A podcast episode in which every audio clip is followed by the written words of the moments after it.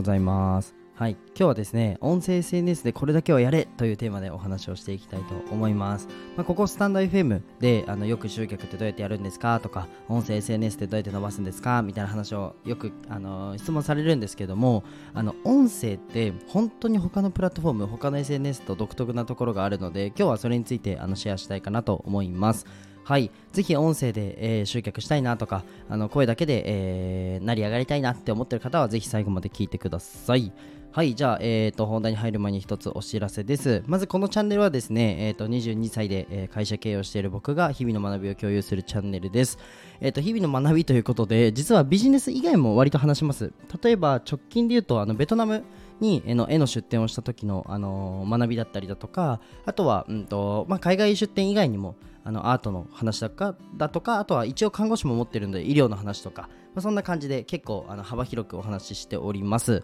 はい。ただねメインの部分はやっぱり、まあ、聖といえばはい。皆さん何でしょうか？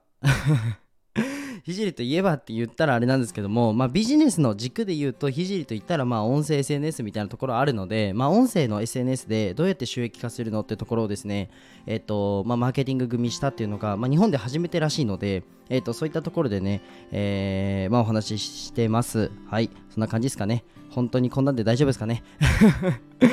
噛んじゃうんですけどあのスタイフってこういうの大事です。はい。これはポジショントークでも何でもありません。はい。皆さん今のこのできないこととかこの今やっちゃったみたいなことも共有してほしいんですね。これがスタンド FM なんですよ。僕今日はねそこについてもお話ししてるので、あのー、ぜひ最後まで聞いてください。はい。あと僕の公式 LINE が概要欄にあるのでぜひねあの登録してください、まあ、音声でどうやって収益化するのってところを今だとメンバーシップとかえー、有料放送とかあると思うんですけどもそうじゃないよっていうところをお話ししてるのでぜひですね友達追加してくれたらなと思います。はい。じゃあ本題に入っていこうと思います。はい。えー、っと今日は、まあ、音声の SNS の、まあ、良さみたいな話をですね他のプラットフォームと比較してお話ししたいかなと思います、えっと、まず、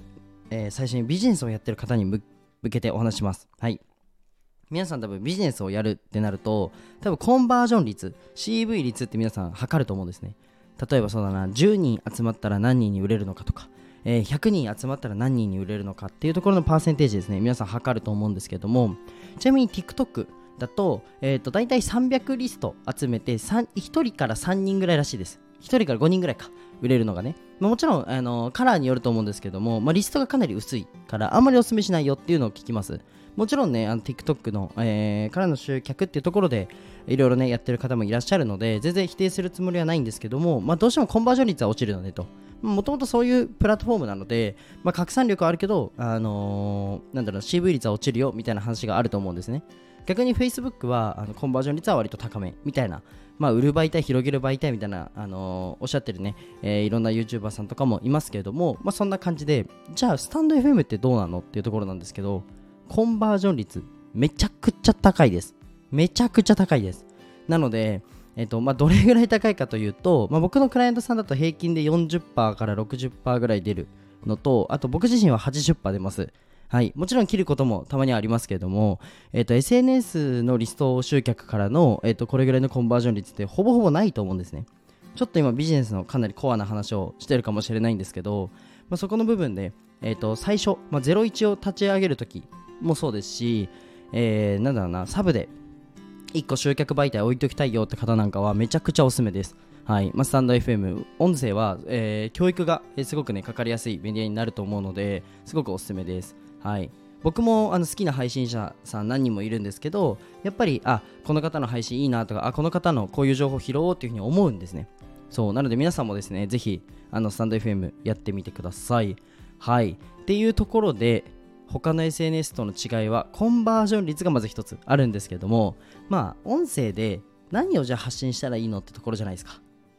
はいいやいやひじりくんとひじりくんはそうやって音声で集客できてるからえー、絵で日本一を取ってるから、えー、こういう話がいろいろねなんか権威性のある、えー、憧れ感のある話ができるんでしょとよく言われるんですけどもそうじゃなくて僕はちなみに皆さん僕の初めての放送を聞いてみてください。僕恥ずかしくて聞こえ聞けないんですけどまだ看護学生でした。看護師にすらなってない。そして絵も全然作家展とかにも出したことない。なので起業もしてない。その時から僕スタイフやってるんですね。スタイフはえー毎日聞いてもらったりだとか、えー、と習慣化するのでストーリーが大事なんですよ。自分のこのストーリーがめちゃくちゃ大事です。はい。会社立ち上げましたとか。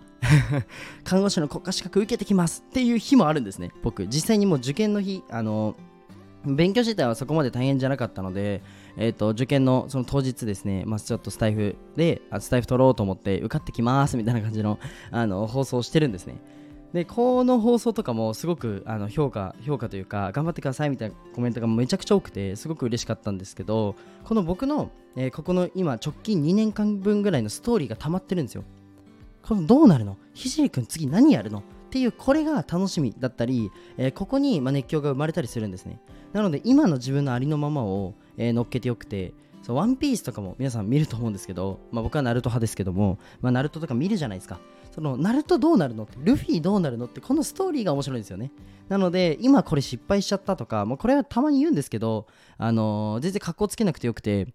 今の自分のこのストーリー性みたいなところをお話しするのがいいんじゃないかなと思います。はい。直近のも今日失敗したこととか全然シェアしていいと思いますよ。なんかそういうのが逆に刺さったりするので、あのーまあ、普通のなんだろうな SNS とはちょっとそういった毛色が違う。なんかノウハウばっかだとつまんないっていう感じで、あんまりなんだな、ノウハウメディアみたいになっちゃうと、そこまで面白くないので、えーまあ、音声でね、どうやって広げるかみたいなところは、あのストーリー性が大事っていうところですね。はい、ぜひ意識して、えーいただけたらなと思います。はい、じゃあ今日はこの辺で終わりたいと思います。まあ、なんか勉強になったよとかっていう方はぜひいいねください。あとは、えー、とコメント欄であの自分はこういうこと語れますっていうのをね、ぜひ、例えば、そうだな、